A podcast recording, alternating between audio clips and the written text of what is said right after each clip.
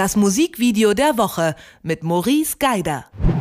Beyoncé und Jay-Z, das sind ein alter Rap-Magnat, nenne ich ihn jetzt mal, und eine der bestbezahlten Musikerinnen der Welt. Musiker, übrigens eingeschlossen die männlichen.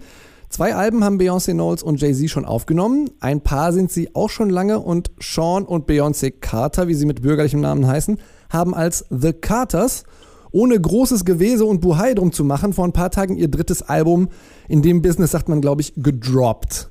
Everything is Love heißt das Album und das erste Video heißt Ape Shit, Affenscheiße und es ist unser Musikvideo der Woche und Maurice erklärt warum. Hallo Maurice. Hi. Wir fangen an im Louvre. Was hat's damit auf sich? Da waren die nämlich schon mal, ne? Ja, die waren da schon mal und sie haben ihr neues Video im Louvre gedreht. Und bevor wir über den Louvre reden, möchte ich noch ganz kurz darauf eingehen. Du hast ja gerade eben gesagt, die haben es ohne großes Bohai gedroppt. Da würde ich ja knallhart widersprechen. Wenn Beyoncé und Jay-Z auf einer gemeinsamen Tour, auf einer riesen Leinwand in einem Konzert in London ähm, Aufnahmen aus dem Louvre äh, zeigen und dann erklären, dass sie ein neues Album haben, dann ist das, glaube ich, heutzutage die spektakulärste Art und Weise, wie man das machen kann. Also wenn man eine Pressemitteilung rausschickt, dass es ein neues Album von den beiden gibt. Weil alle Fans die Handys hochstreckten und innerhalb von wenigen Sekunden das ganze Netz explodiert ist regelrecht über dieses Album und so natürlich auch über dieses Video, ähm, das auf den ersten Blick unheimlich schön ist. Die beiden stehen immer grundsätzlich Händchen haltend vor großen, wichtigen Kunstwerken äh, der bildenden Kunstgeschichte und äh, dazu wird gerappt, der Song großartig. Ganz kurz zu diesem Song, der ja im Prinzip sagt oder zeigt, dass die beiden wieder vereint sind. Ähm, Beyoncé hat ja auf ihrem letzten Album Lemonade darüber ganz offen gesprochen, dass Jay-Z sie betrogen hat, dass diese ganze Ehe quasi gerade nicht so läuft, wie man sich das vorstellt. Wenig später hat Jay-Z ein Album rausgebracht, wo er gestanden hat und bereut hat und jetzt sind sie beide quasi wieder vereint. Das ist die erste große Message äh, in diesem Video. Darum sieht man sie in jeder Szene, in der man sie sieht, grundsätzlich erstmal Händchen halten. Es gibt wenige Ausnahmen, die dann meistens darin bestehen, dass, Jay, äh, dass, dass Beyoncé rappt, was jetzt äh, nicht unbedingt ein Novum ist, aber was jetzt auch nicht der Alltag bei ihr in der Musik ist. Ähm, und das tut sie, weil ihr Rap-Part übrigens geschrieben worden von Migos. Ähm, wie dieser ganze Song von großartigen Leuten geschrieben ist. Pharrell Williams hat produziert, Migos hat teilweise geschrieben, Jay-Z hat geschrieben.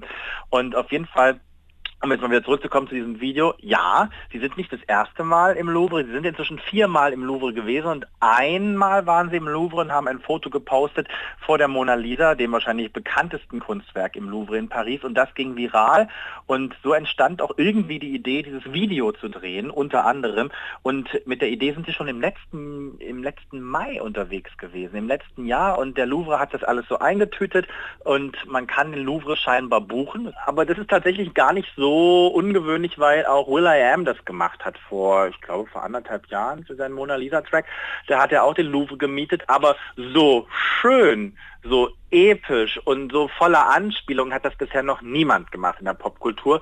Ähm, und da ist natürlich, muss man sagen, wieder mal dieses, wie soll man sagen, man, also das, was die Carters da machen, was Beyoncé und Jay-Z macht, toppt halt einfach mal wieder alles. Man hat so ein bisschen das Gefühl, sie haben sich die Videos, Musikvideos der Kollegen angeschaut, die im Louvre gedreht haben und haben gesagt, wir machen das, aber wir machen es einfach mal eine Spur fetter und größer. Ich sehe auch sehr, sehr viel Opulenz. Also sowohl was ähm, ja. die Kunstwerke angeht, als auch natürlich ihren Kleidungsstil, diese pastellfarbenen Anzüge von äh, Sean Carter alias Jay-Z und ähm, ja. diese, diese opulenten Kleider von, von Beyoncé. Was ich aber auch sehe, ist viel Kontrast. Also ich sehe sehr viele weiße Kunstwerke und äh, ja. zwischendurch ähm, werden dann mal schwarze Tänzer-Performances eingeblendet und dann geht es auf einmal in so einen Kellerraum, wo dann auch Schwarze sitzen und die, die Haare gebürstet kriegen. Was hat es damit auf sich? Kannst du mir dazu also, was erzählen? Also das Video hat im Prinzip zwei, also es gibt zwei Botschaften. Die eine ist, wir sind wieder zusammen und wir haben es geschafft. We made it. Das wird auch ganz oft gerappt, ne? Finally we made it. Ist so eine ganz bekannte Textzeile aus dem Song, ähm, die man doppeldeutig sehen kann. Einmal bezogen auf das Ehepaar The Carters, aber auch auf äh, die gesamte Black Empowerment-Bewegung, die gerade in den USA nach wie vor ein großes Thema ist.